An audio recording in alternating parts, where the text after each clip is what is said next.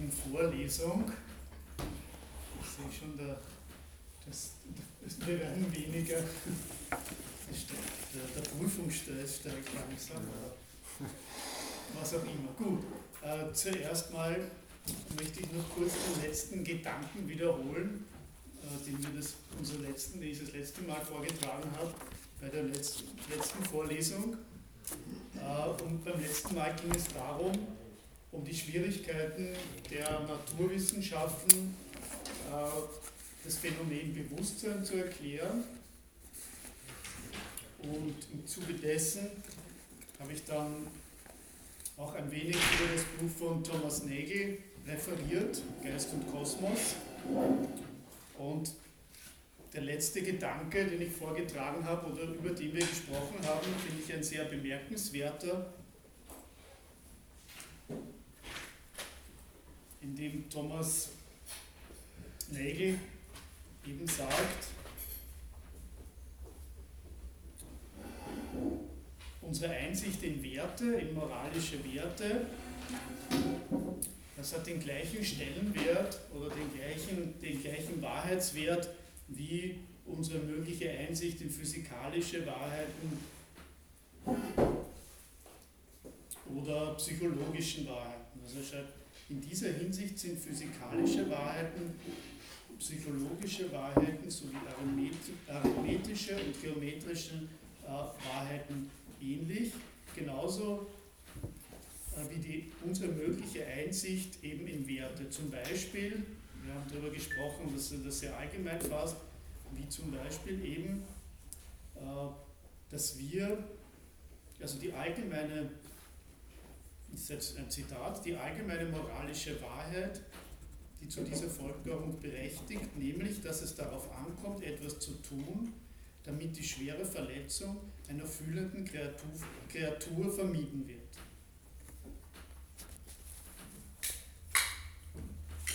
Das, also das meint er, dass es nicht durch irgendeine andere Tatsache äh, war, sondern das ist nur wahr durch sich selbst. Genauso wie eben äh, mathematische Wahrheiten und geometrische Wahrheiten und so weiter. Also das setzt er äh, auf eine gleiche Ebene. Ich meine, diese Art äh, von Wahrheiten müssen, die, müssten eigentlich den gleichen Status haben wie zum Beispiel eben mathematische Wahrheiten. Immanuel Kant hatte mal gesagt, äh, also es ist, es ist unglaublich, also wie das, was man damals halt schon über das Weltall wusste und, und, und die Gestirne und es ist unglaublich über das alles was zu wissen und dass Menschen in solche Dinge Einsicht haben können. Aber was er noch für unglaublicher hält oder für das Allerunglaublichste, dass Menschen Möglichkeit haben, eben in das moralische Gesetz oder in, in eine Moral Einsicht zu haben. Das ist schon etwas sehr, sehr Bemerkenswertes eigentlich. Weil eben zum Beispiel eine Katze kann sich vielleicht auch, also vielleicht kann sich eine Katze auch mehr oder weniger in eine Maus hineinfühlen, wir wissen es nicht. Was sie aber wahrscheinlich nicht äh, tun wird oder was sie wahrscheinlich nicht kann, ist eben in dieses, in so ein allgemeines moralisches Gesetz und in diesem Wert, den der Thomas Nagel da beschrieben hat, einer fühlenden Kreatur nach Möglichkeit kein Leid anzutun, das wird die Katze wahrscheinlich nicht denken können und in das wird sie wahrscheinlich sicher keine Einsicht haben können. Genauso wenig eben, wie sie mathematische, äh, sich über mathematische Gesetze äh, Gedanken machen kann. Und der Nagel meint eben, das haben wir das äh, das letzte Mal, das letzte Mal gesprochen, dass eben diese, diese Einsicht in so eine moralische Wahrheit, wie er das nennt, eigentlich den gleichen Status haben müsste wie, den Einsicht in, wie die Einsichten in mathematische Wahrheit. Ist ein interessanter Gedanke, mit dem wir das letzte Mal geschlossen haben, der natürlich äh, zu unserem jetzigen naturwissenschaftlichen oder sagen wir reduktionistisch, äh, reduktionistischen naturwissenschaftlichen Bild äh, nicht ganz dazu passt. Ne? Also viele, viele würden behaupten, ja klar, es gibt die, es gibt die Hard Facts, ne, die mathematischen Wahrheiten, ja, und dann gibt es halt noch moralische Werte, aber die haben einen viel niedrigeren, haben einen viel niedrigeren Status an Wahrheit. Und der Thomas Nagel sagt ihm, nein, das, das kann nicht so sein, sondern das müsste eigentlich gleichwertig sein. Auch diese, wie wir schon in vergangenen Vorlesungen besprochen haben, auch diese Einsichten sind natürlich irgendwie Teil der Natur. Das deckt ja der Thomas Nagel auch mit. Und warum sollten die einen anderen Status haben?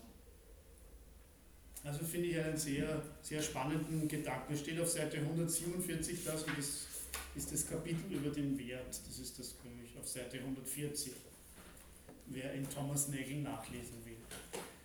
Gut, aber damit jetzt äh, genug von diesem Thema, obwohl es noch sehr interessant wäre, da weiter äh, zu sprechen. Aber ich habe ja versprochen, dass wir uns heute mit der Hannah Arendt äh, beschäftigen und damit wieder zu einem ganz anderen Thema kommen.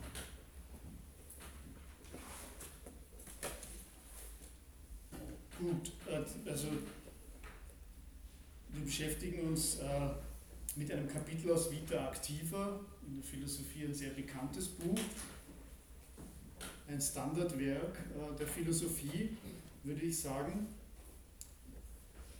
bei dem es, ja, es ist natürlich schwierig, es ist ziemlich komplex, aber ich würde sagen, es gibt zwei so ganz große, große Hauptthemen, Hauptthesen kann man vielleicht nicht sagen, Hauptthemen. Das eine ist das, äh, dass sich dass Hannah Arendt eine Kritik an unserer Arbeitsgesellschaft macht, dass sie kritisiert, unsere Gesellschaft ist nur mehr eine Gesellschaft der Jobholder und versucht, äh, das Politische wieder zu thematisieren, also den Menschen als äh, Zoon Politikon, als politisches Wesen, als ein Wesen, das in einem Gemeinwesen lebt und dadurch, dass, dass genau in dieses Leben in einem Gemeinwesen eben das ausmacht, was Menschen eigentlich sind. Und das ist ein großes Thema in diesem Buch, also das zu thematisieren und eben eine Kritik an der Arbeitsgesellschaft und auch an, an gewissen äh, Politikverständnissen. Damit ist natürlich nicht gemeint, also das Politische meint natürlich nicht die Politik oder die Realpolitik, also daran wird in dem Buch auf sowas wird, wird nicht Bezug genommen. Und dann gibt es noch ein zweites großes Thema, das natürlich damit zusammenhängt. Und das ist, äh, wenn man so will, eine Kritik an der neuzeitlichen Naturwissenschaft. Und da führt sie einen sehr wichtigen Begriff ein, äh, der Weltentfremdung. Sie meint eben, eben durch, also durch die Entwicklung seit dem Mittelalter und in der Neuzeit und eben durch die Neuzeit oder unter anderem auch, es bringt dann mehrere, mehrere Gründe, äh, in dieser Zeit, seit der Neuzeit, ist es zu einer Weltentfremdung gekommen. Die Menschen sind sich ihrer eigenen Welt äh, fremd geworden. Und um das geht es, also würde ich sagen, ist auch ein ganz wichtiges, wichtiges Thema in Vita Activa. Und mit diesem Thema äh, werden wir uns beschäftigen, mit diesem sechsten Kapitel, äh, die Vita Activa und die Neuzeit. Der, dieses Kapitel beginnt eben mit dem Paragraph 35 und da geht es, das heißt schon, der Beginn der Weltentfremdung. Und sie versucht in diesen, es hat natürlich mehrere Dimensionen, aber eine Dimension ist, sie versucht nachzuzeichnen, ein wenig die Geschichte oder die Entwicklung oder eine Linie der Entwicklung äh, der abendländischen Naturbetrachtung oder Naturwissenschaften. Und deswegen ist das für uns, glaube ich, sehr interessant.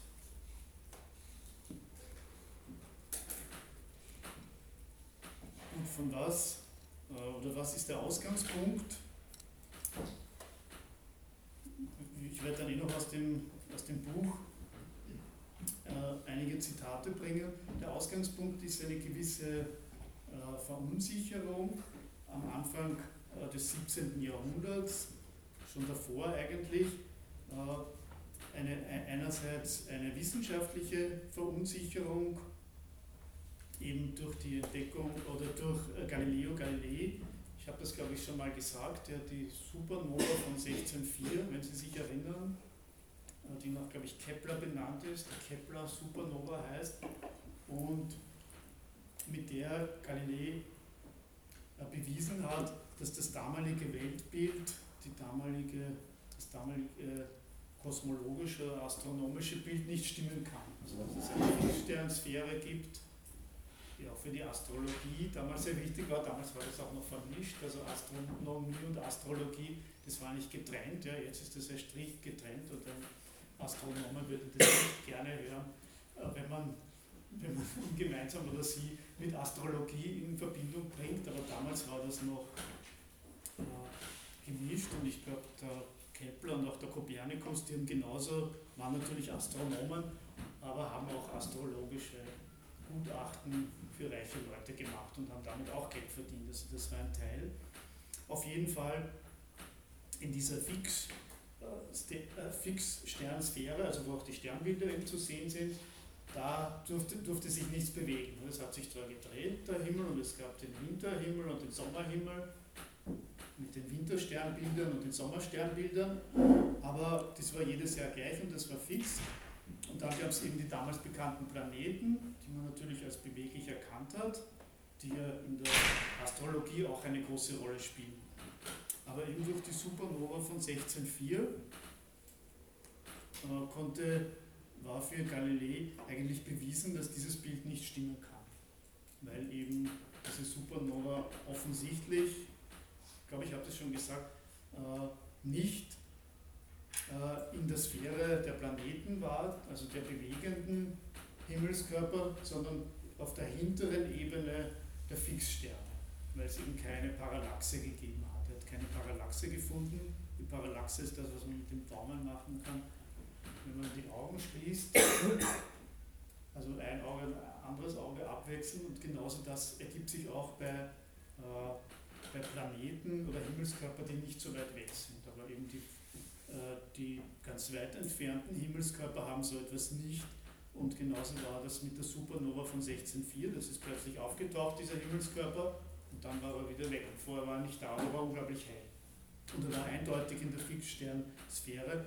Das war der Beweis dafür, dass sich dort auch etwas verändert und dass die damalige Vorstellung vom Kosmos nicht stimmen kann.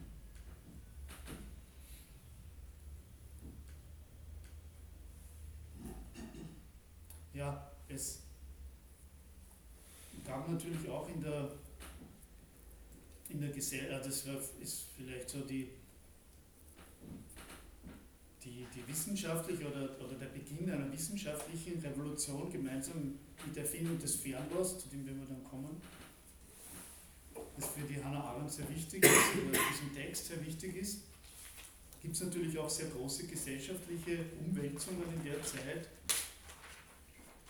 Die Pestepidemien des späten Mittelalters haben auch noch ihre Auswirkungen gezeigt, äh, ge gezeigt und äh, auch Klimaveränderungen. Bekanntlich war die kleine Eiszeit, die vom 15. bis ins äh, 19. Jahrhundert gedauert hat und hat zu Klimaveränderungen geführt und auch zu, dadurch auch zu gesellschaftlichen Veränderungen. Die Reformation, wenn Sie daran denken, 1517 oder der Buchdruck mit beweglichen Lettern. Also der Beginn der Massenmedien ja, also gegen Ende des 15. Jahrhunderts wurde der Buchdruck erfunden. Und das hat zu einigen, zu einigen sehr großen gesellschaftlichen Veränderungen geführt. Eben das Ende der mittelalterlichen Welt und damit auch zu einer sehr großen Verunsicherung. Für Hannah Arendt steht eben die Entwicklung der neuzeitlichen Wissenschaften oder Naturwissenschaften am Anfang steht diese Verunsicherung. Sie selbst schreibt, was Sie gesagt haben, auf welcher Seite das ist, Seite 244 in meiner Ausgabe, also es gibt vielleicht andere Ausgaben auch. Übrigens auf Englisch ist das Buch anders. Also die Hannah Arendt hat ja das Buch auf Englisch geschrieben im Original. Äh, und da ist das Buch anders. Also es ist, glaube ich, es ist um einiges dünner und es gibt einige, die deutsche Übersetzung ist erst später erschienen, hat sie aber auch selbst geschrieben. Und da sind noch einige Sachen dazugefügt, die in der englischen Ausgabe nicht vorkommen. Gut, die Hannah Arendt schreibt jetzt, also drei große Ereignisse stehen an der Schwelle der Neuzeit, die Entdeckung Amerikas, Reformation und die Erfindung des Teleskops. Und damit die Entwicklung einer neuen Wissenschaft, welche die Natur der Erde vom Gesichtspunkt des sie umgebenden Universums aus betrachtet. Also das nicht sozusagen die Perspektive von den Menschen aus, sondern eine Perspektive von außerhalb auf die Erde. Eben auch schon das, das kopernikanische Weltbild, eben, dass die Erde nicht mehr im Mittelpunkt ist, ist ja auch eine Perspektive quasi von der Sonne aus auf die Erde. Ja, also das Fernrohr hat, hat nicht der Galileo Galilei erfunden, sondern ein Niederländer hat das erfunden. Das Fernrohr, er hat es ein bisschen verbessert, weil da war das Bild noch verkehrt und er hat die Linsen so angeordnet, dass das Bild wieder, dass es wieder ein aufrechtes Bild ergibt. Aber wenn Sie zum Beispiel, ich glaube, also bei, bei Stern, also bei astronomischen Beobachtungen, zum Beispiel ein Spiegelteleskop, die haben immer noch ein verkehrtes Bild. Aber Galileo wollte auch sein, sein Fernrohr anbieten und auch den Venezianern, glaube ich, verkauft und dass sie das ein alleinige Recht darauf haben, dieses Fernrohr zu produzieren, natürlich für militärische Zwecke. Die Venezianer waren ziemlich fasziniert von diesem Gerät. Aber sind da schnell drauf gekommen, dass sie, dass sie dieses alleinige Recht vielleicht doch nicht haben und dass jeder dieses Fernrohr natürlich auch bauen kann, was dann natürlich auch passiert ist. Dann haben sie ihm seinen Lohn, glaube ich, wieder gekürzt.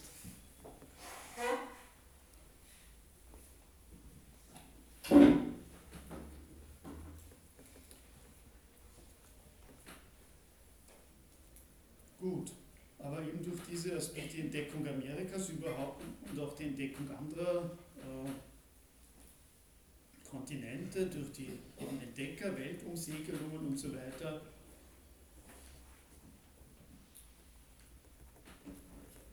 durch die, wie sie die Hannah Arendt schreibt, durch die Entdeckung der Erdoberfläche, das Vermessen und Kartografieren der Kontinente und Ozeane äh,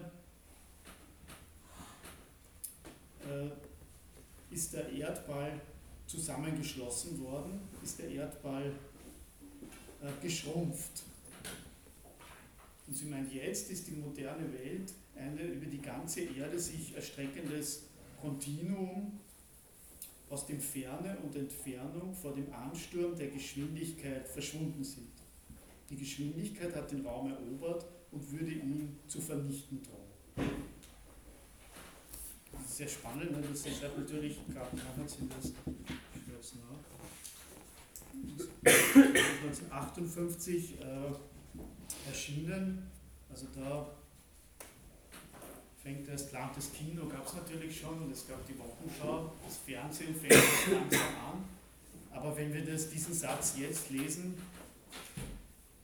über 50 Jahre später, äh, müssen wir sagen, das hat sich mehr als bewahrheitet.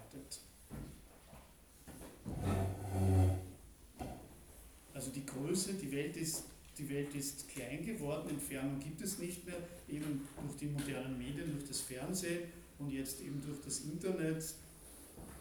Und jetzt könnte man ja fast sagen, äh, die Welt ist auf das, auf das Display eines Smartphones zusammengeschrumpft.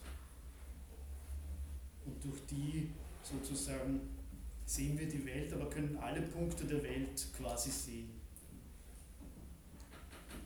Also nicht nur natürlich durch die Informationstechnologien wie das Internet, sondern auch durch den Flugverkehr. Wir können auch all diese Orte, die wir sehen können, theoretisch äh, innerhalb eines Tages erreichen.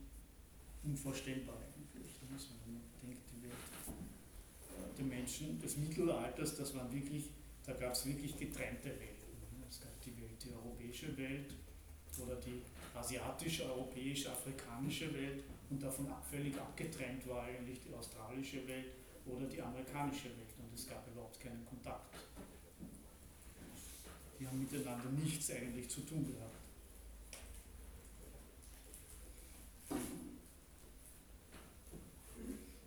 Das finde ich ganz interessant, den Satz.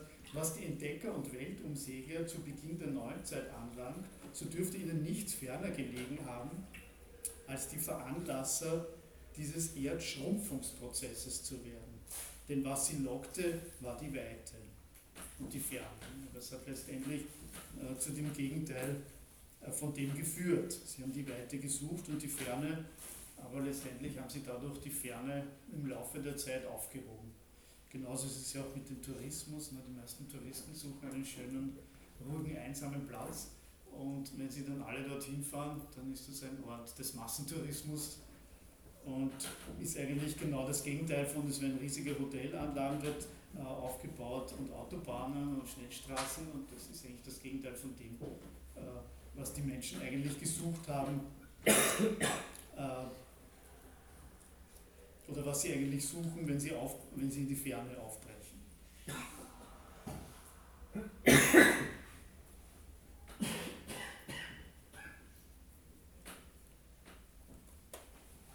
Also eben durch die, auch eben durch die, durch die Mobilität, durch Eisenbahn und Flugzeug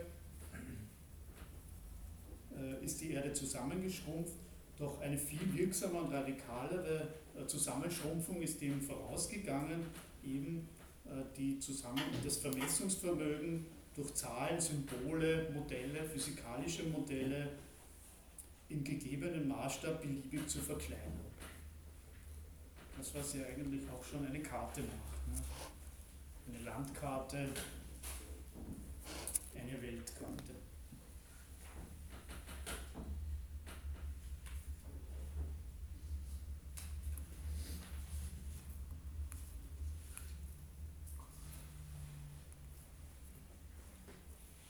Ja, sie schreibt dann weiter, jede Verringerung von Entfernung auf der Erde kann nur um den Preis der vergrößernden Entfernung des Menschen von der Erde gefunden werden. Also um den Preis einer irdischen Entfremdung des Menschen von seiner unmittelbaren irdischen Behausung.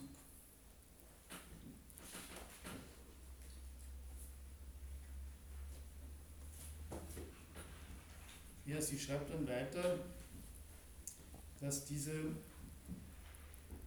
Entfremdung aber eben nicht nur eben durch die Entdecker und durch wissenschaftliche Fortschritte vorangetrieben wurde, sondern eben durch das, auch durch das Ereignis äh, der Reformation und einer, sie zitiert der Max Weber, einer innerweltlichen, äh, Entschuldigung, einer innerweltlichen Askese.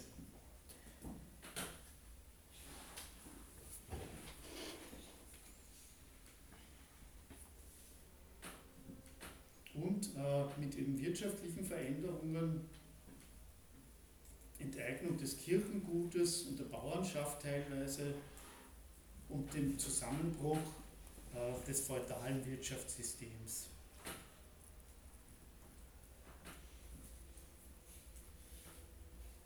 Damals hat sich so etwas wie, also das, was wir jetzt kennen, dieses freie Unternehmertum, das hat sich ja in, in Ansätzen gab es das natürlich schon auch früher, aber im richtig großen Maßstab hat sich das eigentlich auch erst äh, am Ende des Mittelalters entwickelt eben dadurch, äh, dass sehr viele Arbeitskräfte frei waren. Frei bedeutet also frei unter Anführungszeichen, dass sie eben von ihrem Grund und Boden vertrieben worden sind und sich damit, damit eben, also die ersten großen Unternehmungen, würde ich sagen, waren kriegerische Unternehmungen, das waren die großen Söldnerheere, äh, die dann im, im Dreißigjährigen Krieg eine traurige Rolle gespielt haben. Und da entsteht so etwas wie ein Mensch, der nur seine Arbeitskraft hat. Also zuerst war diese Arbeitskraft eigentlich eine sehr zerstörerische Kraft äh, des Kriegshandwerks, wie man das ja genannt hat. Aber er hatte nichts außer sozusagen diese Kraft und hat halt auf, auf, auf Sold, auf Lohn gehofft und eben auf einen, auf einen Gewinn durch einen Kriegszug.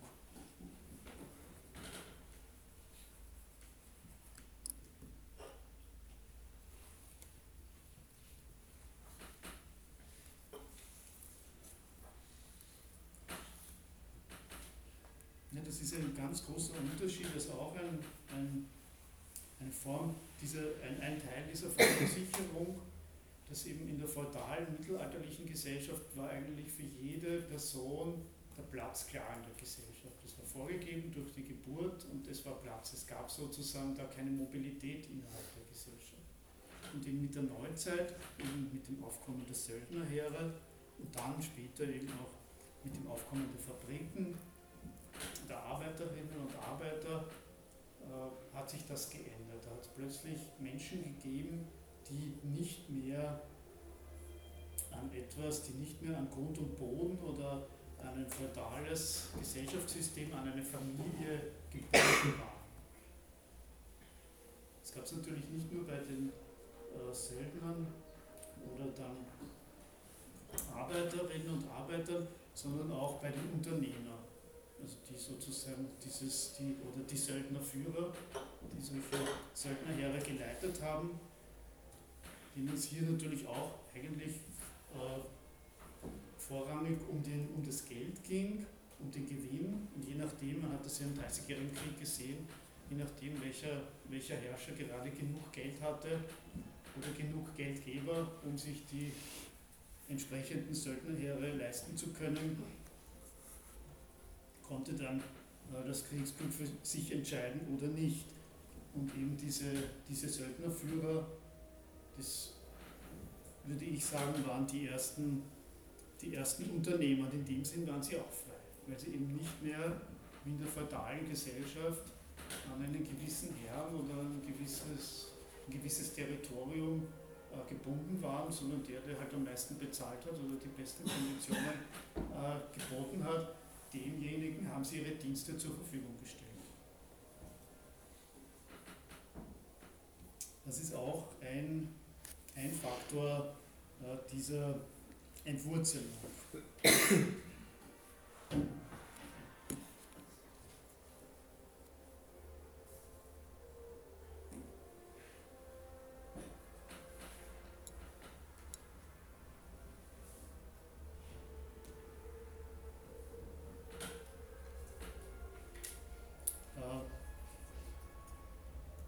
Max Weber, habe ich ihm schon gesagt, beschreibt eben äh, den Kapitalismus oder die kapitalistische Welt eben gemeinsam versucht, das mit der Reformation in Verbindung zu bringen in seinem Hauptwerk und spricht eben davon innerweltlicher äh, Askese und damit versucht er eben die Ursprünge des Kapitalismus aufzudecken, eben mit Figuren oder Menschen ohne Sorge, ohne Sorge für die Welt, ohne Weltgenuss leben, die die Sorge um die Welt äh, los sind, sondern nur noch sozusagen, um die es, wo es nur noch um ihre eigene Arbeitskraft geht. Und da meint Hannah Arendt, und das ist eben wichtig, das ist, das ist ein großer Unterschied und da versucht sie sich abzugrenzen von Karl Marx, der eben von Selbstentfremdung sprach und sie spricht ganz äh, ausdrücklich von Weltentfremdung. Dass die Menschen eben ihre eigene angestammte Welt äh, verloren haben oder sich von dieser äh, Welt entfernen.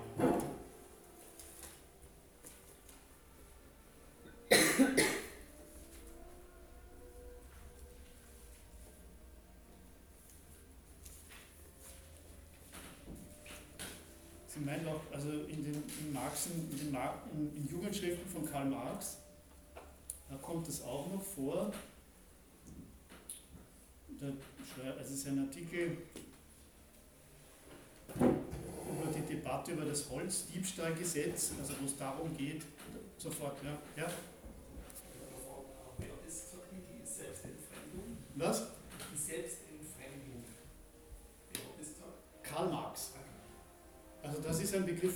Marx, die Selbstentfremdung. Da geht es um ein bisschen etwas anderes. Also bei der Selbstentfremdung. Also wenn Sie da noch, wollen Sie, soll ich das sagen oder? Okay, bei der Selbstentfremdung geht es darum, dass der Mensch eben durch den kapitalistischen Produktionsprozess äh, sich selbst fremd wird, weil er eben nicht so wie der Handwerker der, oder ein Künstler zum Beispiel, ne, der ein Kunstwerk, eine Statue oder ein Handwerk, ein Produkt herstellt ja, äh, und das macht und dann das vielleicht auch verkauft. Ja. Aber im kapitalistischen äh, System, wo eben die Figur des Arbeiters, des freien Arbeiters, der nichts anderes hat als seine Arbeitskraft, auftaucht, der dann zum Beispiel in einer Fabrik arbeitet und vielleicht gar nicht weiß, was er da macht. Also er macht halt die Massenproduktion haben ja bekanntlich die Venezianer erfunden, auch schon am Ende des Mittelalters, die in Galeeren die Massenproduktion äh, produziert. Und da ist es ja auch schon so, dass man immer die gleichen Handgriffe macht und die Arbeiterin oder der Arbeiter weiß gar nicht, was er macht, was mit seinem äh, Produkt was sozusagen mit, mit, mit dem Produkt seiner Arbeitskraft passiert, das interessiert ihn noch nicht, weil er geht nur arbeiten, weil er den Lohn braucht. Ja. Egal bei welcher Firma oder was die Firma macht. Und dadurch, meint Karl Marx, kommt es eben zu einer Selbstentfremdung, weil eben Tätigkeit, also in der Hinsicht, das Buch heißt ja auch Vita Activa, vom tätigen Leben von der Hannah Arendt und auch für Karl Marx, ist die äh, menschliche Tätigkeit was unglaublich Wichtiges. Das ist das, würde ich sagen, Karl Marx würde das vielleicht so definieren. Das ist das, was die Menschen, was die Menschen ausmacht, dass sie etwas schaffen können, dass sie etwas tun können und eben durch, die, durch den kapitalistischen Prozess äh, wird die Arbeiterin, der Arbeiter von ihrer eigenen Tätigkeit entfremdet und dadurch sich selbst entfremdet, denn das, was wir tun, hängt auch mit unserer Identität zusammen. Das, was wir tun, sind wir selbst. Und eben ein Fabrikarbeiter, so meint Karl Marx, der hat diese Identität nicht mehr, denn er weiß gar nicht, wozu das gut ist, dieses Produkt oder was das Endprodukt überhaupt ist, sondern er hat nur seine Arbeitskraft. Und in dem, zu diesem Begriff von Karl Marx, zu diesem Begriff der Selbstentfremdung, dem setzt Hannah Arendt eben den Begriff der Weltentfremdung gegenüber. Und mit diesem Begriff werden wir uns äh, beschäftigen. Aber sie meint eben, dass Karl Marx zumindest in einer Jugendschrift, eben in der Debatte über das Holzdiebstahlgesetz, also Sie wissen ja, früher haben vor allem Frauen haben das gemacht, haben im Wald Holz gesammelt. Und das war natürlich nicht immer, also Holz, das runtergefallen ist vom Wind, dürres Holz, das am Boden lag, das natürlich in dem Sinn keinen Zweck hat und das auch jetzt jetzige Förster oder Waldarbeiter aus dem Wald herausräumen, eben wegen wegen Schädlingsbefall und so weiter. Aber das war damals teilweise verboten, deswegen gab es ein Holzdiebstahlgesetz, man durfte sich das nicht nehmen. Und er meint eben dann das formale Recht, dass Holzbesitzer und Holzdieb, also die sich aus dem Wald, um in Brennholz oder Holz zum Heizen zu bekommen, äh, das Totholz vom Waldboden nehmen dass das formale Recht Holzbesitzer und Holzdiebe als gleiche behandelt, ungeachtet der menschlichen konkreten Bedürfnisse, weil eben da vielleicht der Holzdieb oder die Holzdiebin unter Anführungszeichen eben dringend das Holz braucht und sich sicher keins kaufen könnte, dringender braucht als der, Holz, als der Waldbesitzer, der es nur verkauft, äh, um damit halt ja, seinen, seinen Besitz oder seinen Reichtum zu vermehren. Und das kommt einer Entmenschlichung gleich, weil eben an die Stelle der Bedürfnisse, was jetzt die, die einen brauchen, Brennholz, treten abstrakte Besitzverhältnisse. Das ist für uns selbstverständlich vielleicht. Der Wald gehört dem Waldbesitzer und er kann bedingungslos darüber verfügen, was mit dem was dort passiert und was nicht passiert, egal ob er es braucht oder nicht. das ist so nach dem Gesetz. Äh, und das meint sie eben auch diese, diese Form äh, der abstrakten Gesetze, es ist noch eine Ebene, die sie aber dann in diesem Text eigentlich wenig behandelt, äh, der Weltentfremdung, die vor dem Gesetz alle gleich sind, was natürlich nach dem bürgerlichen Gesetz, was natürlich zuerst mal einen sehr guten Eindruck macht, aber wenn man sich diesen Fall ansieht, eben von, von dem Holzdieb unter Anführungszeichen, der sich Brennholz aus dem Wald holt und dem Holzbesitzer, so muss man schon äh, dem Karl Marx recht geben und auch der Hannah Arendt, dass es hier verschiedene Bedürfnisse sind und dass man die vielleicht auch verschieden beurteilen müsste. Und dass eben hier so ein abstraktes äh, Besitzgesetz vielleicht nicht das Richtige ist.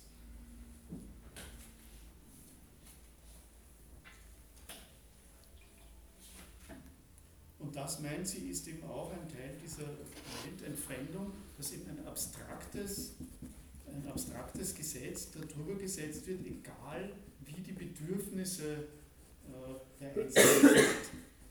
Natürlich hat sich, äh, muss man das natürlich abschwächen, denn gerade in Österreich und in vielen anderen Ländern gibt es natürlich auch eine Sozialgesetzgebung und es gibt schon viele Gesetze, die natürlich schon versuchen, verschiedene Bedürfnisse äh, verschieden zu beurteilen. Aber das Besitzrecht ist immer noch so, also da hat sich eigentlich nichts geändert.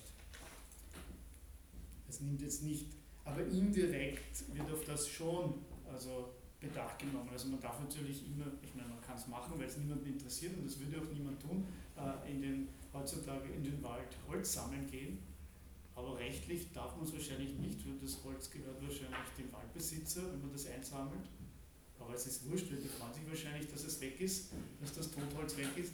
Äh, aber formal wäre es so. Aber man muss natürlich sagen, nach unserer heutigen Gesetzgebung müssten eigentlich, muss auch der Waldbesitzer Steuern bezahlen und eigentlich müsste er mehr Steuern bezahlen und aus den Steuern werden dann wieder Sozialleistungen oder Transferleistungen äh, bezahlt und damit müsste sich eigentlich jeder in Österreich äh, eine beheizte Behausung oder eine beheizte Wohnung leisten können. Also deswegen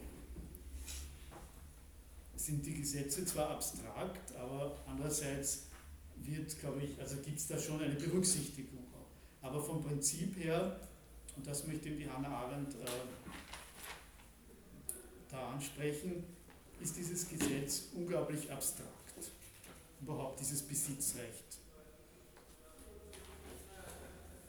Die Abstraktion ist überhaupt eine sehr, ist ein sehr ein wichtiger wichtiger Begriff in diesem Zusammenhang, das ist ja das Prinzip äh, der modernen Wissenschaften, dass sie von jedem, von jedem Objekt, ne, die Dinge werden als Objekte gesehen, zu jedem Objekt eine Distanz schafft und durch Abstraktion, also durch Ablösung, könnte man so sagen, von der Welt eben dieses, dieses naturwissenschaftliche Bild, aber auch eben das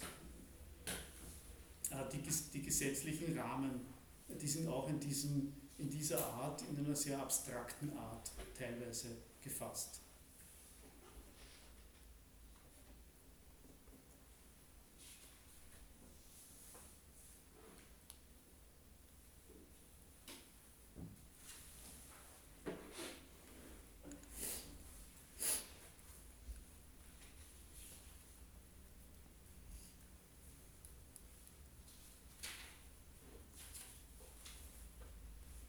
Gut. Ja, ganz am Anfang zitiert sie, weil das nächste, der nächste Paragraph heißt die Entdeckung des archimedischen Punktes.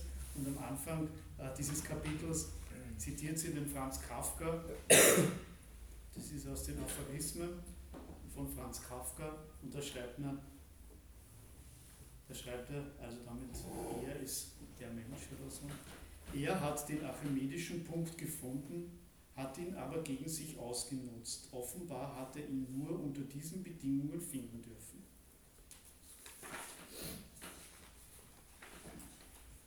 Und um diesen äh, archimedischen Punkt geht es jetzt in den Paragraph 36 auf der Seite 252, äh, wo es wieder um die Erfindung des Teleskops geht.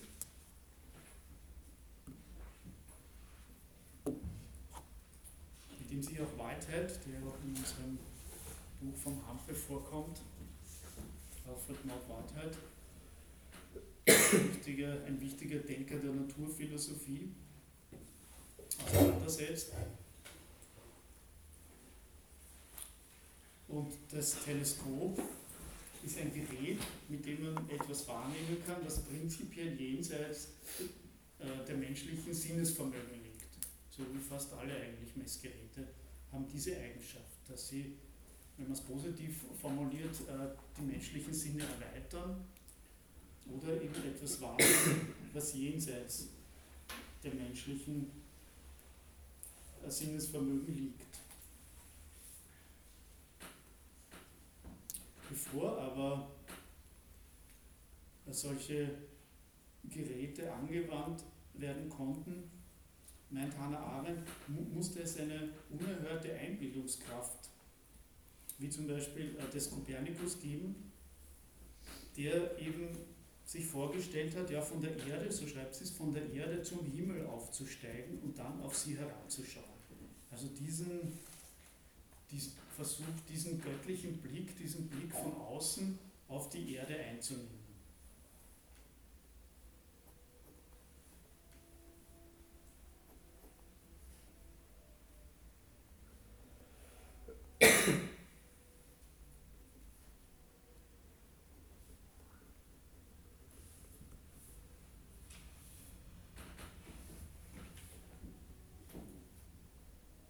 Doch äh, eben Giordano Bruno, Kepler oder Galilei, der eben seine Vorgänger bestätigt hat, äh, die, die philosophische Reaktion auf deren, auf deren Publikationen, auf deren Werke war nicht Jubel, sondern eben der Zweifel des René Descartes, oder, das ist jetzt wieder ein Zitat von der Hannah Arendt,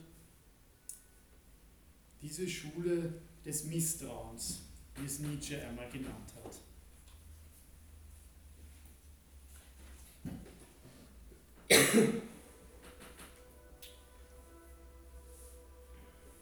Oder wie Bertrand, Bertrand Russell es ausdrückt, nur auf der festen Grundlage einer unnachgiebigen Verzweiflung fortan die menschliche Seele sich ihre Heimstätte mit Gewissheit bauen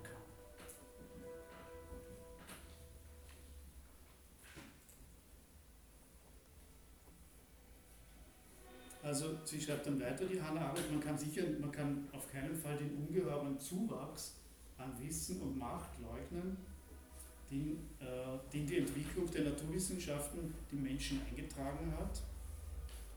Doch andererseits muss man eben sehen, dass eben diese Entwicklung auch für das nachweisliche Anwachsen der Verzweiflung, für die Entzauberung der Welt, für die Entstehung des Nihilismus der spezifisch neuzeitliches Phänomen ist, verantwortlich ist.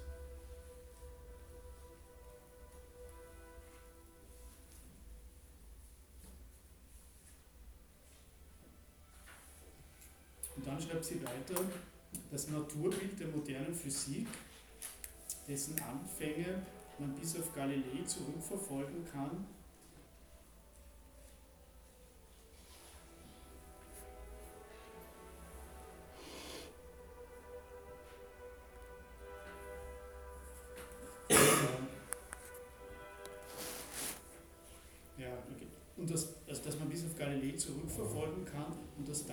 entstand, dass das Vermögen des menschlichen Sinnesapparates, Wirklichkeit zu vermitteln, in Frage gestellt wurde, denn eben auch schon eben das kopernikanische Weltbild ist ja schon mal eigenartig. Ne? Das habe ich ein paar Mal gesagt, das ist nicht so, wie wir es sehen. Ne? Wir sehen, dass die Sonne im Osten aufgeht und im Westen untergeht. Ne? Das ist ein abstraktes, ein abstraktes Bild.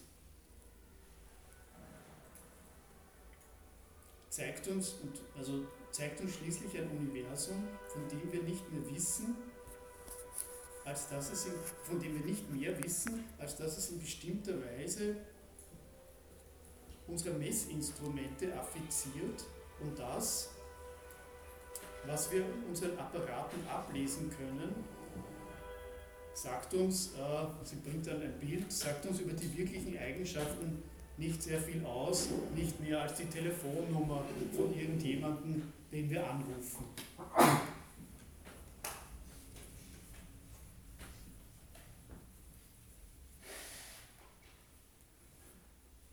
Also eine abstrakte, eine abstrakte mathematische Welt.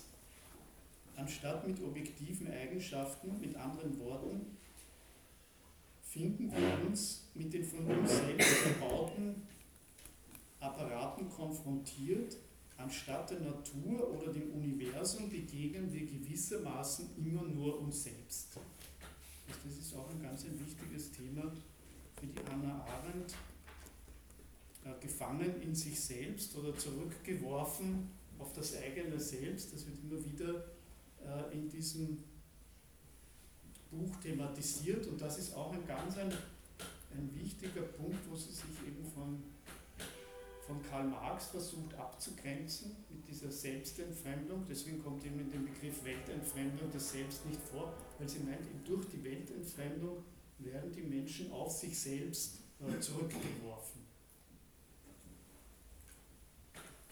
Auf ihre eigenen Erfindungen, auf ihre eigenen Vorstellungen, auf ihre ja, über Apparate äh, vermittelte oder Messinstrumente vermittelte Wissenschaften. Diese, ja, da kommen wir später noch dazu,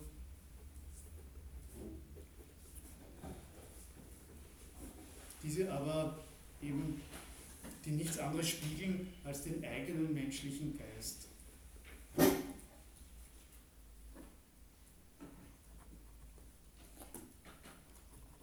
Also das archimedische, also ja, einerseits schreibt sie eben äh, die uralte Furcht, dass unsere Sinne, also die Organe, uns die Wirklichkeit, die uns die Wirklichkeit vermitteln, betrügen könnten. Das haben wir auch schon einige Male hier besprochen. Auf der einen Seite, das zieht sich durch die ganze Philosophiegeschichte, diese, diese Angst, dass vielleicht das, was wir für die Wirklichkeit halten, dass das nicht die Wirklichkeit ist. Und auf der anderen Seite das archimedische Verlangen, einen Punkt außerhalb der Erde zu wissen, mit dem, wir, mit dem man die Welt aus den Angel, Angeln heben kann. Aber eben das wird nur dann gewährt, nur unter der Bedingung eines radikalen Welt- und Wirklichkeitsverlustes. Also das ist sozusagen der Preis dafür.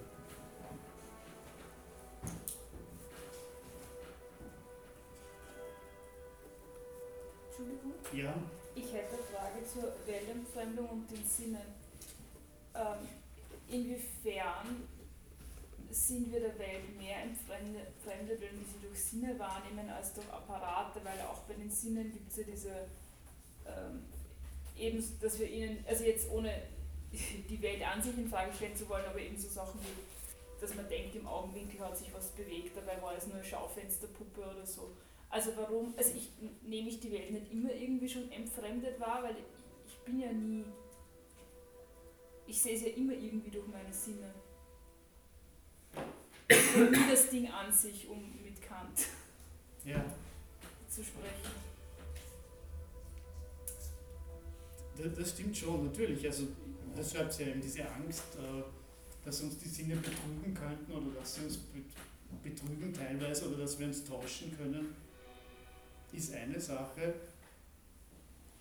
aber die andere Sache ist, dass äh, also mit dem Begriff der Weltentfremdung, glaube ich, ist gemeint, das ist eine andere Perspektive auf die Welt und eine abstraktere Perspektive, eine von den Sinnen abgelöstere. Also die Täuschung alleine ist es nicht, da haben Sie sicher recht. Also dass uns die Sinne täuschen könnten, genauso eben könnten wir annehmen, dass uns die Messinstrumente täuschen und das tun sie ja oft. Also das ist ja genauso. Aber ich glaube, der große Unterschied äh, ist die Perspektive des Distanz.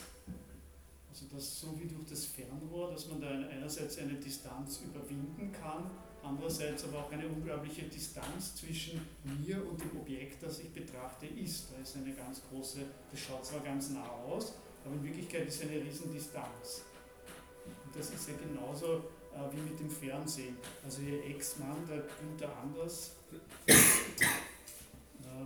hat das so, der hat das Fernsehen, der hat die erste Medientheorie äh, geschaffen, hat das Fernsehen untersucht und da spricht er, ja, das war halt, das würde man jetzt nicht mehr so sagen, man würde jetzt von Virtualität sprechen, aber er hat das, hat das so ausgedrückt, das sind Phantome. Man schaut sich eine Nachrichtensendung an und es ist so, als würde irgendwie der Krieg irgendwie im, im Wohnzimmer stattfinden. Aber es ist natürlich nichts. Also es hat auch, als es noch keinen Fernseher gab, hat es irgendwo auf der Welt Krieg gegeben. Aber durch den Fernseher wird eben diese Distanz oder durch diese Medien wird diese Distanz überwunden. Und ich glaube, die Hannah Arendt würde dann sagen, und dadurch entsteht auch eine Entfremdung. Äh, weil, weil man sozusagen nicht mehr unterscheiden kann, was jetzt sozusagen die wirkliche Welt ist. Ja. Natürlich, da haben Sie ganz recht, also auch da können Sie sich täuschen und Sie sehen Schatten, die man sonst nicht sieht, ja, oder die vielleicht, oder Dinge, die nicht da sind oder die andere nicht sehen. Aber das ist, glaube ich, nochmal ein, ein großer Schritt. Äh, der Günther Anders beschreibt in seinem Buch Die Antiquiertheit des Menschen, ich glaube im ersten Band kommt das vor, äh, da beschreibt er eine Konversation und da fragt irgendjemand eine andere Frau, ja, wie geht es Walt? Das, spielt in, das hat in den USA gelebt. Ich glaube auch den ersten Band dort geschrieben. Und dies erzählt dann von einem Serienhelden, also einer Figur aus dem Fernsehen. Ihr Mann heißt aber auch so. Und sie erzählt zuerst von der Figur äh, aus dem Fernsehen. Ne? Und ich finde, das beschreibt das sehr gut eigentlich, diese Weltentfremdung. Ja? Also sehr praktisch eigentlich. Ne? Also sie denkt zuerst an diese an, dieses, an diese Serienfigur und nicht an ihren eigenen Mann, der eigentlich ihre Welt ist. Weil das andere, was sie im Fernsehen sieht, ist, nicht, ist ein Phantom, ist eine Geschichte. Ne? Ja. Aber ist es nicht so, dass Arendt mit Welt nicht zwingend die Erde meint, so wie wir Ja, natürlich. Nicht? Also das, das, setzt sich ja nicht gleich. Nein, gar nicht. Also das, so fängt ja das Buch überhaupt an. Also das sind die ersten Sätze, da schreibt sie, dass es dann nicht eben um die also dass es da nicht um die Welt, um, um die Erde und das All geht, ja, sondern sie meint mit der Welt, meint sie, äh, ja, die, die Welt, würde ich sagen, die, die Welt der Menschen, also jetzt nicht die Welt jetzt in einem naturwissenschaftlich-physikalischen Sinne. Das ist ganz wichtig, ja. Obwohl es eben da in diesem Kapitel auch um diese Themen geht, aber wenn sie von Welt spricht, so meint sie die Welt, wie wir sie als gemeinsamen Raum, also auch politischen Raum mit einer gemeinsamen Sprache schaffen. Unsere Wirklichkeit, das ist unsere Welt. Mhm. Und die wird, also eben, wie das der Günther Anders beschrieben hat, die wird natürlich durch äh, moderne Medien in Frage gestellt oder verändert sich dadurch radikal.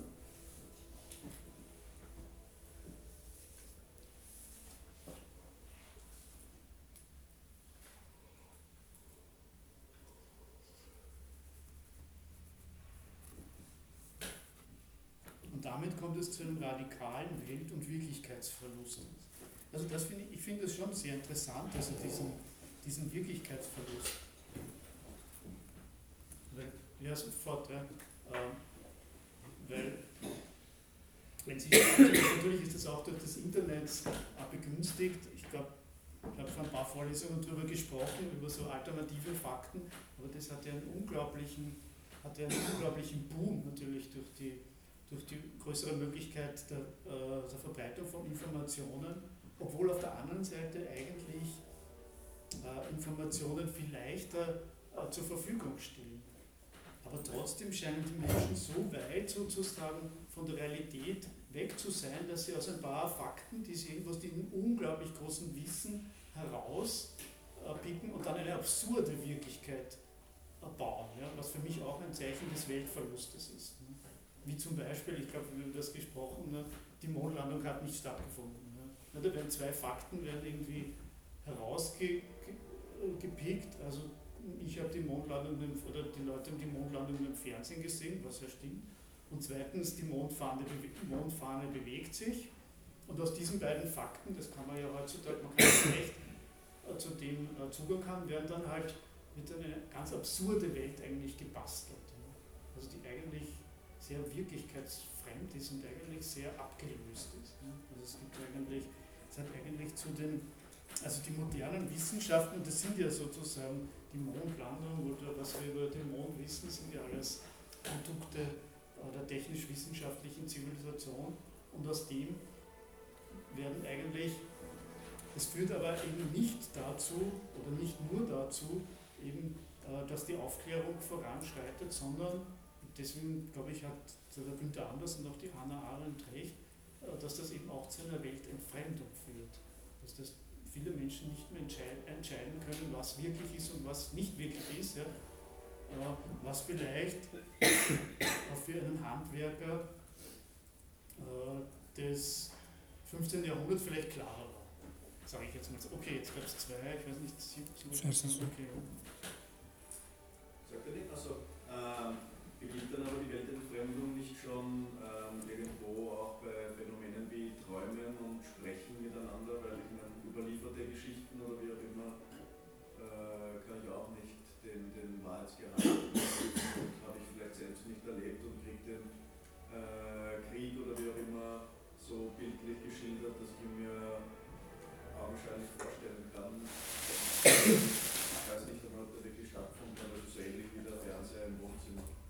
Das stimmt, ja. Das stimmt schon. Nur der Unterschied, haben Sie schon recht, nur der Unterschied ist halt der, eine Geschichte ist eine Geschichte ne, oder ein Traum, das hat einen anderen Status. Mhm. Aber der Krieg im Fernseher, im Wohnzimmer findet ja wirklich statt in dem Moment. Das glauben ja die, die Zuschauer und wenn wir das jetzt beobachten, diese Situation, würden wir es auch behaupten. Also es ist schon ein, ein kleiner Unterschied, aber Sie haben natürlich recht. Und dadurch kommt es eben zu einer, zu einer Verschiebung von Wirklichkeiten. Also das wird ja nicht die im Fernsehen sagen ja nicht, okay, das ist jetzt eine Geschichte, sondern die sagen, das ist Realität. Und die ist jetzt im Wohnzimmer in dem Moment, obwohl sie ganz weit weg wohnt. Ich mir die Frage noch gestellt, wegen, ähm, wie Sie das erklärt haben von der Arendt und von Anders, ähm, wie es dazu kam überhaupt, der Fernseher und, und irgendwie beginnt es ja damit, dass sich Menschen Geschichten erzählen und das überliefern und irgendwann sagt man mit Bild und mit Ton und so weiter und irgendwann steht der Fernseher im Wohnzimmer und die Entwicklungsgeschichte beginnt irgendwie damit, dass man sich als Menschen einfach Geschichten erzählt und gerne Informationen von weiter weg äh, erfahrt. Natürlich, natürlich.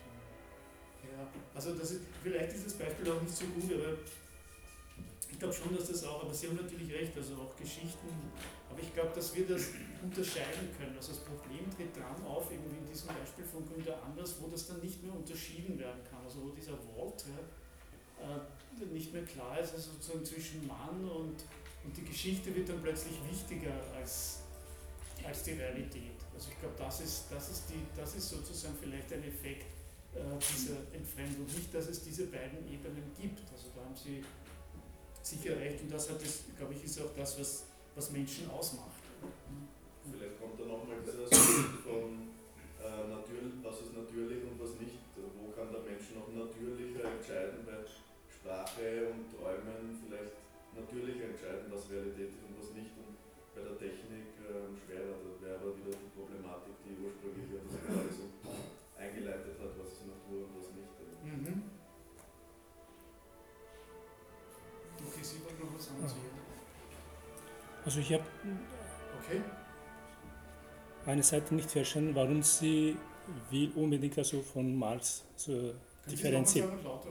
Äh, ja, also sie differenziert sich also von Karl Marx, also genau, unbedingt. Also, ja, ja.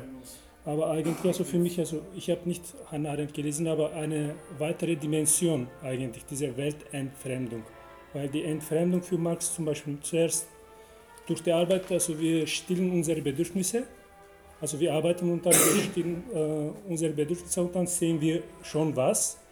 Das macht uns aus, also als Mensch. Und zweitens, das ist irgendwie eine Tätigkeit äh, von, also eine Reflexion. Wenn wir arbeiten, dann sehen wir, dass wir was schaffen, also eine Bestätigung von, also Rückbestätigung eigentlich. Und in der Fabrikarbeit ist also sowas verschwunden. Genau. Wir Bedürfnis, also unsere Bedürfnisse, wir stellen äh, indirekt, also nicht direkt, dann bekommen wir Geld und dann, dann gehen wir also was kaufen. Mhm. Und auch also keine Reflexion mehr, also in diesem Sinne Entfremdung und dann Weltentfremdung irgendwie noch, also eine, ein, ein, weiterer Schritt eigentlich, also noch. Und warum sie also differenziert sich in diesem Sinne, ich, ich habe nicht verstanden wirklich. Also ja, eigentlich schon, also, also ich, weitere, sagen, ja. ja. Aber wie Sie sagen, ist ganz richtig. Also das ist noch ein weiterer Schritt, also Sie, weil da äh, Karl Marx hat ja sein Konzept als den, den wissenschaftlichen Kommunismus, wissenschaftlichen Sozialismus äh, bezeichnet. Und für ihn, glaube ich, war der naturwissenschaftliche Blick sehr wichtig mhm. auf den Menschen und ist sozusagen, spielt ihm, und ich glaube, Hannah Arendt will mit ihrer Kritik, eh wie Sie es gesagt haben, also ich würde Ihnen da 100% zustimmen, geht da noch einen Schritt weiter und meint eben zusätzlich zur Selbstentfremdung, also ich sage das nicht, dass das jetzt falsch ist oder so, also den mhm. Entfremdungsbegriff von, von Karl Marx und dass das nicht gilt, gibt es eben noch eine Weltentfremdung, die vielleicht noch viel radikaler ist und und grundlegender ist und die eben allein der, ja, der Kommunismus oder der Sozialismus ne, nicht lösen kann. Weil da drinnen eben auch diese, diese einerseits eben die Verherrlichung der Arbeit drinnen steckt und andererseits eben auch äh, der unkritische Umgang äh, mit, den, mit den Naturwissenschaften oder mit den Wissenschaften. Und deswegen führt sie noch zusätzlich eben diesen Begriff äh, der Weltentfremdung wo sie eben meint, dass das eben mit unserer prinzipiell äh, mit unserem wissenschaftlichen Weltbild äh, zusammenhängt.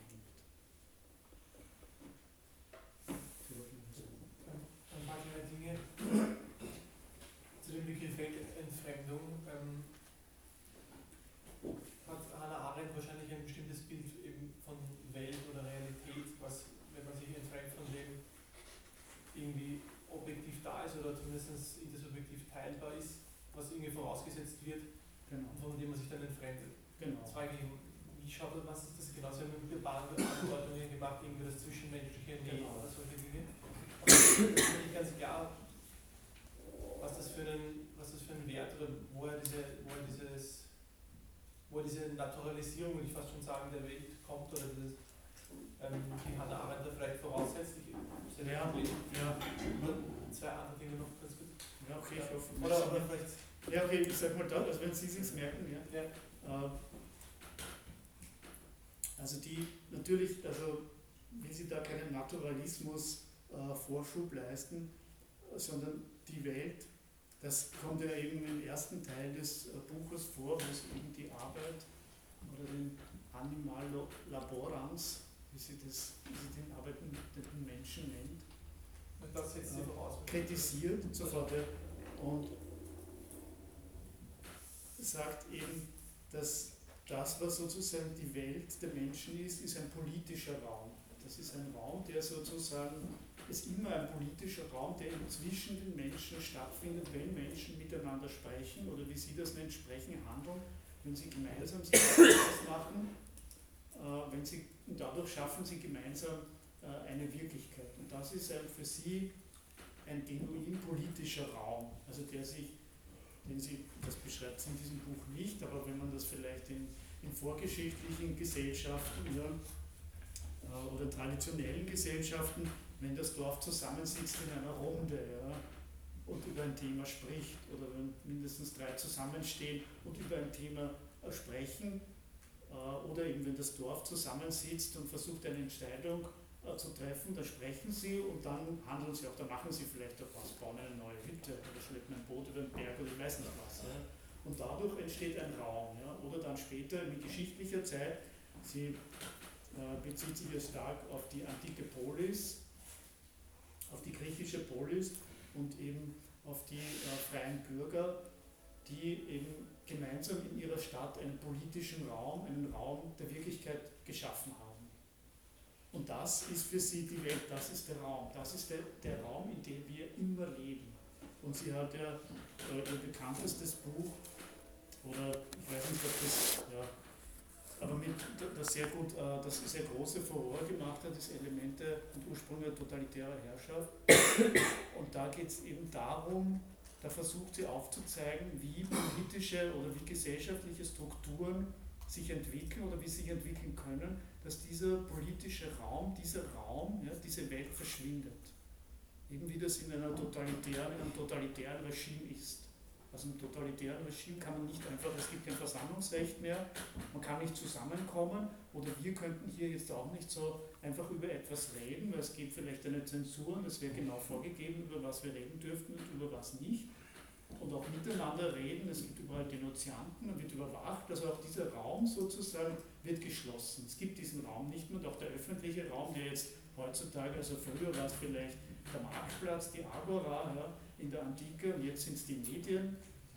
Ähm, und der wird geschlossen. Also der wird völlig zugemacht, der wird völlig beherrscht und das ist dann ein, ist natürlich, das Buch ist so dick, also da gibt es vieles dazu zu sagen, aber das ist dann ein totalitäres System und dann gibt es diesen, diese Welt nicht mehr. Also es gibt diese menschliche Welt nicht mehr, ja, sondern es gibt nur noch diese Maschinerie, äh, dieser Diktatur oder dieses Herrschaftssystems, in dem er entweder funktionieren kann ja, oder drin zermalmt wird oder nicht, aber es gibt keinen äh, menschlichen, äh, keine menschliche Welt, in, der, in dem Sinn mehr. Sie meint, sofort ich sage einen Satz, äh, und sie meint eben, dass die neuzeitlichen Naturwissenschaften auch diese Tendenz haben. Also dass sie auch diese Tendenz haben, einen, einen totalitären Anspruch zu erheben. Das haben wir auch in den vorhergehenden Vorlesungen oft besprochen, in dieser Universalitätsanspruch, diesen Anspruch, einen Punkt, sozusagen den göttlichen Blick für sich zu reklamieren und zu sagen, ich weiß, wie die Welt ist und das ist absolut so und das nicht mehr, das nicht mehr diskutierbar äh, oder das nicht mehr diskutierbar ist. Das muss man natürlich abschwächen, ja, weil die Wissenschaften sind kein totalitäres System, weil gerade was die Wissenschaften ausmacht oder was, wenn Sie Karl Popper denken, ein wissenschaftliches Gesetz oder eine wissenschaftliche Aussage ist nur dann eine wissenschaftliche Aussage, wenn sie kritisierbar und hinterfragbar ist. Also auch die wissenschaftliche Gesellschaft ist eigentlich, äh, müsste man im Sinne von Hannah Arendt sagen, auch so eine Welt oder ein politischer Raum, wo sich Leute treffen, wo Leute diskutieren, mehr oder weniger frei diskutieren über die Welt und dadurch auch eine Welt aufmachen. Das wollten wir auch sagen. Also im, im, im, im Vergleich zu dem Buch Totalitäre. Äh, das Totalitarismusbuch, ja. Genau.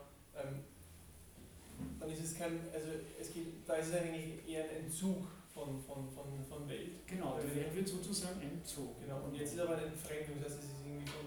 Genau, das ist was anderes. Genau, das sind, haben Sie ganz recht. Das, ja. das sind verschiedene Dinge. Das, was sozusagen der Totalitarismus ausmacht, der wird, versuchen, sozusagen die Welt zu entziehen, uns die Welt zu entziehen, um sie selber völlig lückenlos kontrollieren zu können. Und das ist ja jetzt nicht das Ziel, das kann man nicht im Galileo Galilei oder weiß nicht welchen, auch nicht im Stephen Weinberg, mit dem das beschäftigt hat, das können wir diesen Wissenschaftlern nicht vorwerfen, ne, dass sie uns die Welt entziehen wollen. Auf keinen Fall. Ne? Sondern genau, also das, das Phänomen, mit dem sie da zu tun haben, ist in diese Weltentfremdung. Eben aufgrund dieses Blicks auf die Welt, der sich eben aus gewissen historischen äh, Situationen entwickelt hat, meint hier entsteht eine Entfremdung, steht hier der Welt fremd gegenüber.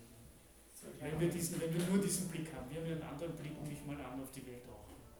Zwei kleine Anmerkungen noch.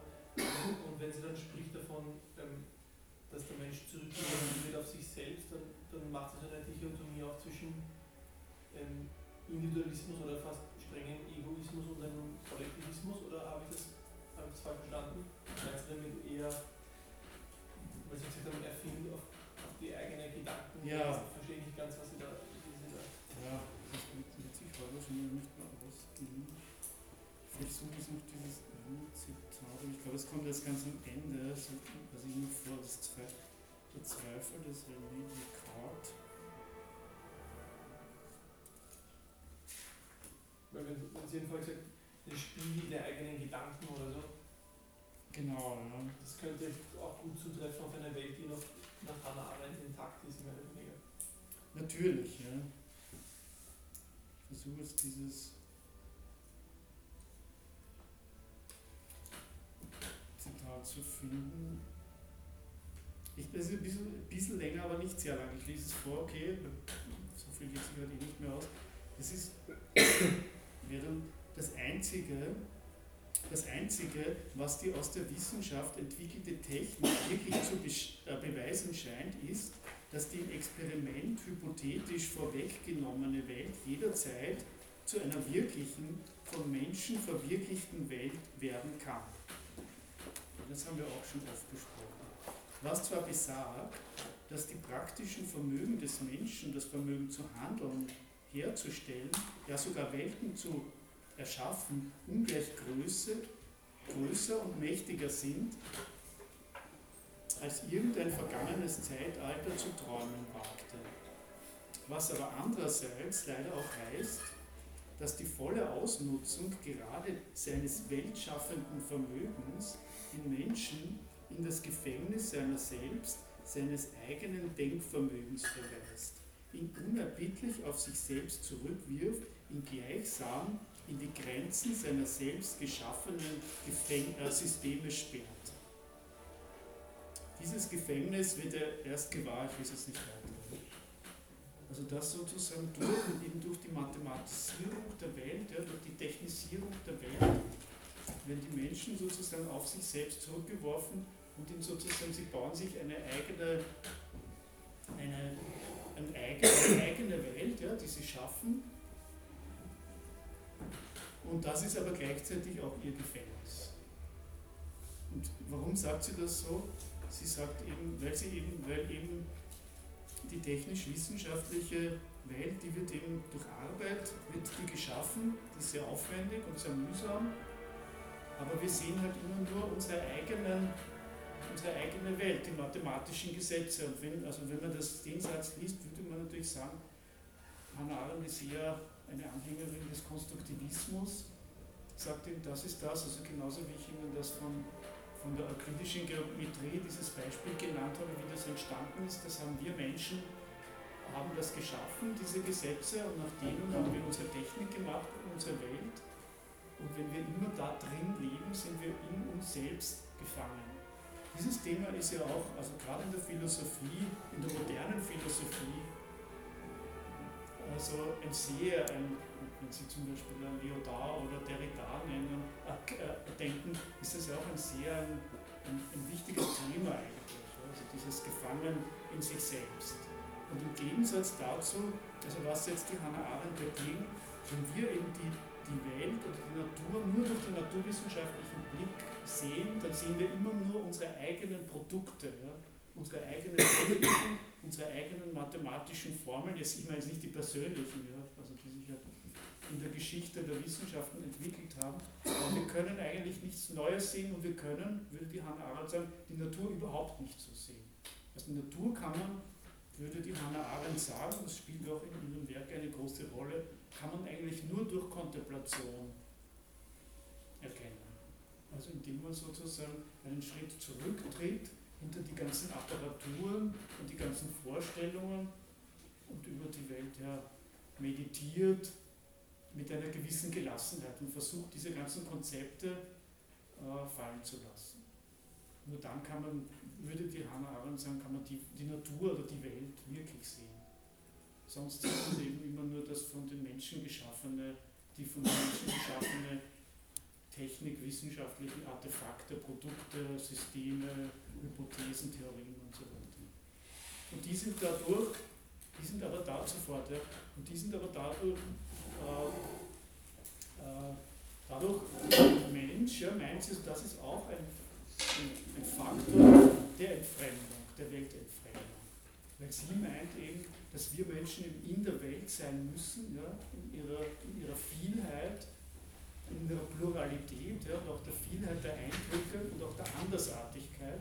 Und diese Andersartigkeit wird eben durch so ein geschlossenes Weltbild oder durch so ein geschlossenes System außen vor gelassen, für das ist dann kein Platz mehr. Und das führt, meint sie, auch zu diesem Gefühl äh, der Weltentfremdung. Ah, was meinen Sie mit der Kontemplation? Jetzt im Wald spazieren gehen oder Yoga machen? Ja. ja, also sie, da, sie bezieht sich da auf, auf, der, auf die Antike Aber wenn Sie wollen, ist das so etwas. Also ich würde sagen, Kontemplation, das ist, ist, spielt halt in der antiken Philosophie eine sehr große Rolle. Und ist, meint sie, eben dann in der Neuzeit völlig. Ja? Und da, da würde man ja heute noch Steine klopfen. Wie, wie meinen Sie das? Naja, wenn wir, wenn wir nicht forschen würden oder. Ich, ich glaube, sie meint es also nicht so, dass sozusagen, dass jetzt äh, es keine sozusagen Zivilisation geben sollte. Also ihre ganze Analyse fängt eigentlich in der Antike an, ne? in einer Welt, die sehr ähnlich unserer Welt war. Ja? Ich meine, vielleicht nicht technisch, ja? aber trotzdem war es in vielen Dingen noch ähnlich, also auch in einer Stadtkultur der Antike. Und das ist eigentlich ihr Ausgangspunkt für ihre Analyse.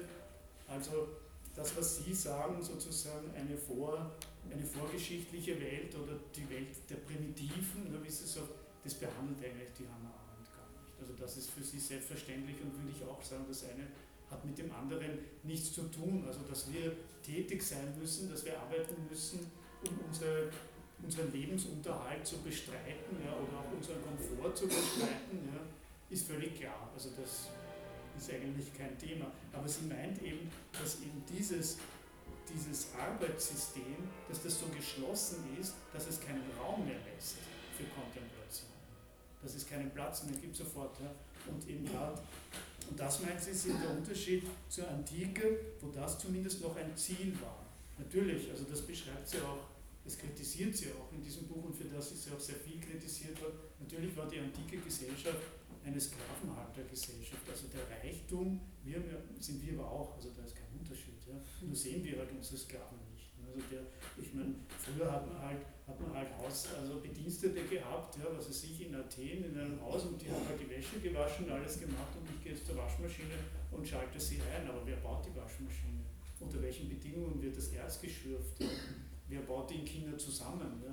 Also das sind ja auch sklavenähnliche äh, Verhältnisse, die wir aber nicht sehen. Ja? Muss natürlich nicht so sein. Ich weiß nicht, ob es eine fair gehandelte äh, Waschmaschine gibt, aber ich fürchte, dass die sehr teuer sein wird. Also die wird man sich wahrscheinlich nicht so leicht leisten können. Das heißt, unser Reichtum äh, basiert auch in vielen Fällen auf der Arbeit anderer. Und das war natürlich in der Antike in großem Maße auch so.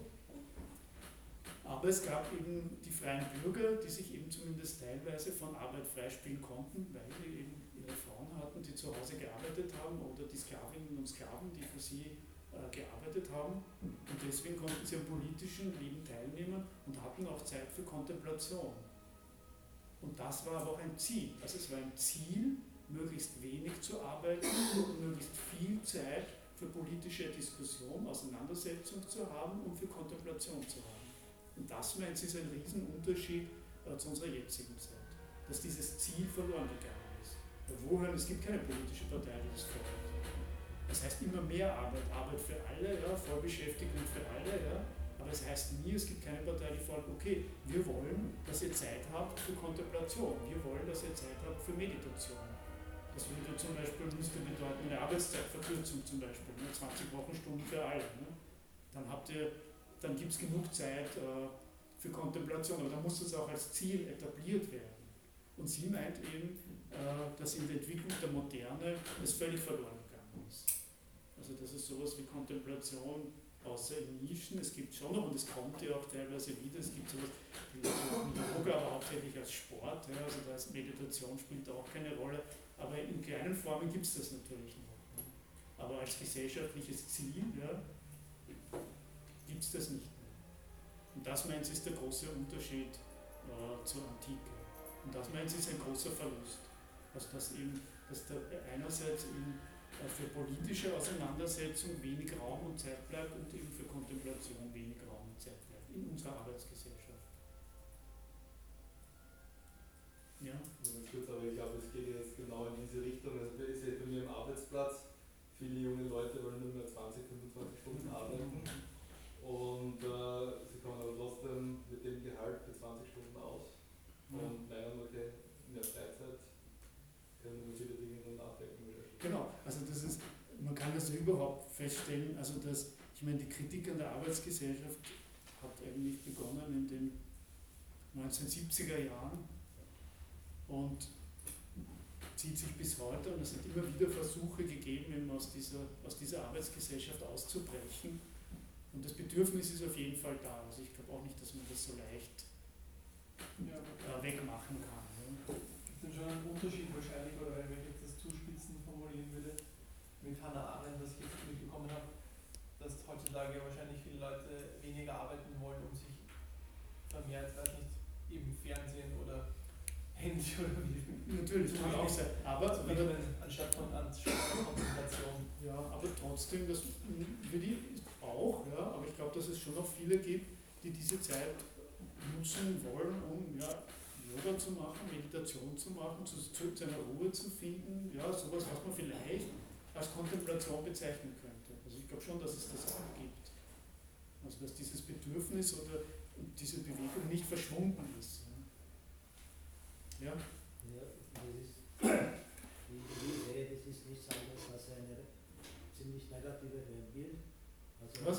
So ein negative Weltbild. Also eine negative Evolution sozusagen. Und was jetzt die, Sie sprechen jetzt auf das auf interaktiver oder ja, was meinen Sie jetzt? Und, und, und Sie, wie gesagt, ja, Kontemplation oder sowas, aber ich verstehe nicht wirklich, was Sie da, äh, was Sie da meinen.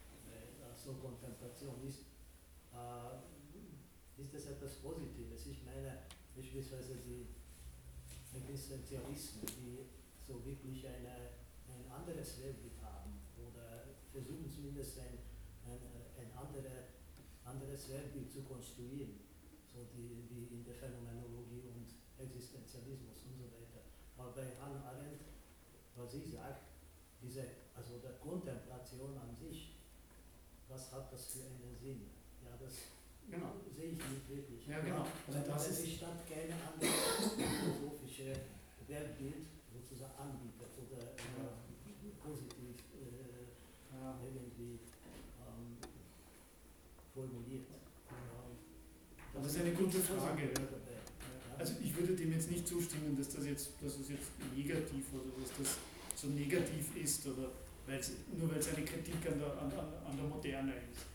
Aber, aber ich finde die Frage sehr gut, was für einen Sinn hat Kontemplation? Und ich glaube, genau um das geht es eben. Also es geht eben darum, dass eben äh, sie die Freiheit des Menschen eben oder der Menschen ansprechen will, äh, jenseits äh, des Funktionalismus, des Funktionierens, sozusagen immer nur zielgerichtet arbeiten zu müssen, äh, sondern eben sie versucht auf die Möglichkeit der Menschen frei zu sein und auch eben frei etwas tun zu können, was in dem Sinn jetzt keinen Sinn und keinen praktischen Sinn und Zweck hat, wie es zum Beispiel auch Kunst ist oder so. Ne?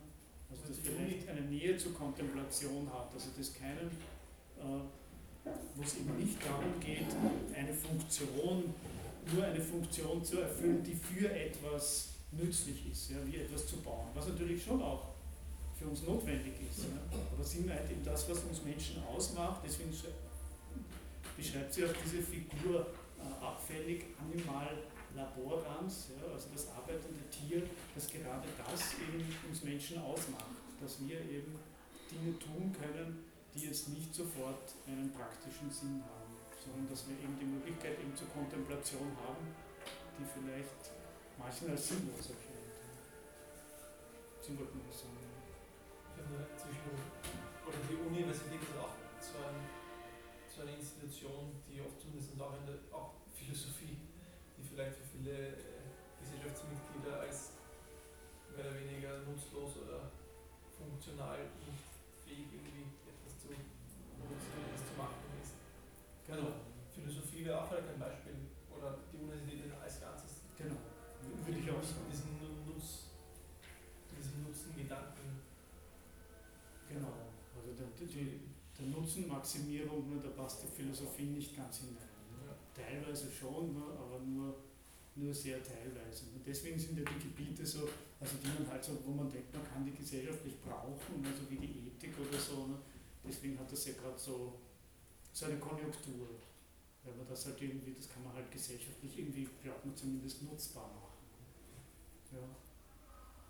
ja auf der anderen Seite gibt es ja auch wieder, stimmt schon, neoliberale Uni, also so viel wie möglich publizieren und, und, und, und, und irgendwo auf einen Rang aufsteigen, Forschungsgelder lukrieren für eigentlich vorgeschriebene Forschungen, auch wieder dann auf die andere Seite. Genau, also da würde vielleicht die Hannah Arendt sagen, da ist der Raum sozusagen des Politischen oder des Menschlichen oder der freien Auseinandersetzung, der Handlungsraum eingeschränkt, auch der Kontemplation, sondern das ist eigentlich auch ein, ein, ein, ein nur ein funktionales Arbeitssystem, das zwar auch auf der Uni stattfindet, aber das, was eigentlich die Universität ausmacht, einen gewissen Freiraum, eigentlich, den, den gibt es eigentlich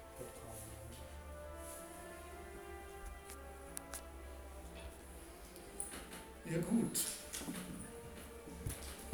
Dann, wenn es keine Fragen mehr gibt, dann wünsche ich Ihnen einen schönen Abend und wir sehen uns nächsten Montag.